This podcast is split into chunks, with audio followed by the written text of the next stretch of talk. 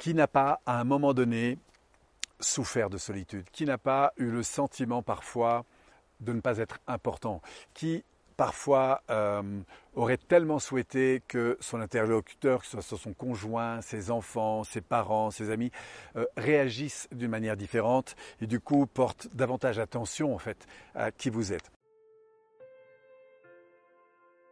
Donc si vous vous sentez euh, parfois euh, sous l'emprise de cette difficulté de se sentir seul, de sentir que la relation n'est pas à la hauteur de ce que vous attendez, eh bien, moi, ce que je vous invite à faire, c'est à accueillir ce ressenti. C'est parfois de la tristesse hein, qui peut naître, c'est un, sentiment de, rejet, de, de désarroi, de, sentiment de décalage avec l'environnement. Et quand vous vous sentez là-dedans, de vous dire, mais waouh, waouh, il y a un truc de génial là derrière. C'est à quel point, en fait, vous êtes fait euh, pour être en lien. Vous êtes fait pour être en qualité de relation. Vous êtes fait pour euh, pour euh, être connecté aux autres de manière positive.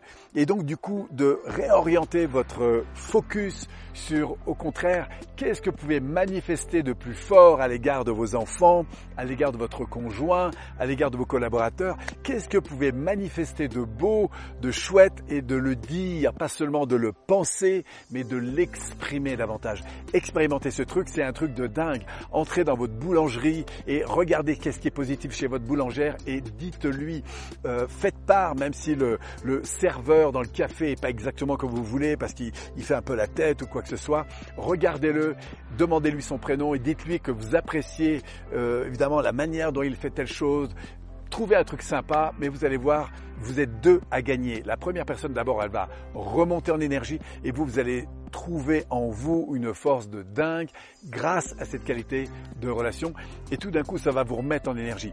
Si vous avez un peu une baisse de morale, trouvez une personne à appeler, un ami, euh, un collègue de travail, une chose et dites-lui tiens tu sais j'avais observé telle chose chez toi ou j'avais tu as dit telle chose à tel moment ou j'ai et faites-lui part de ce que vous appréciez, que ce soit encore une fois auprès de vos conjoints, de vos enfants, de vos amis, de vos collaborateurs.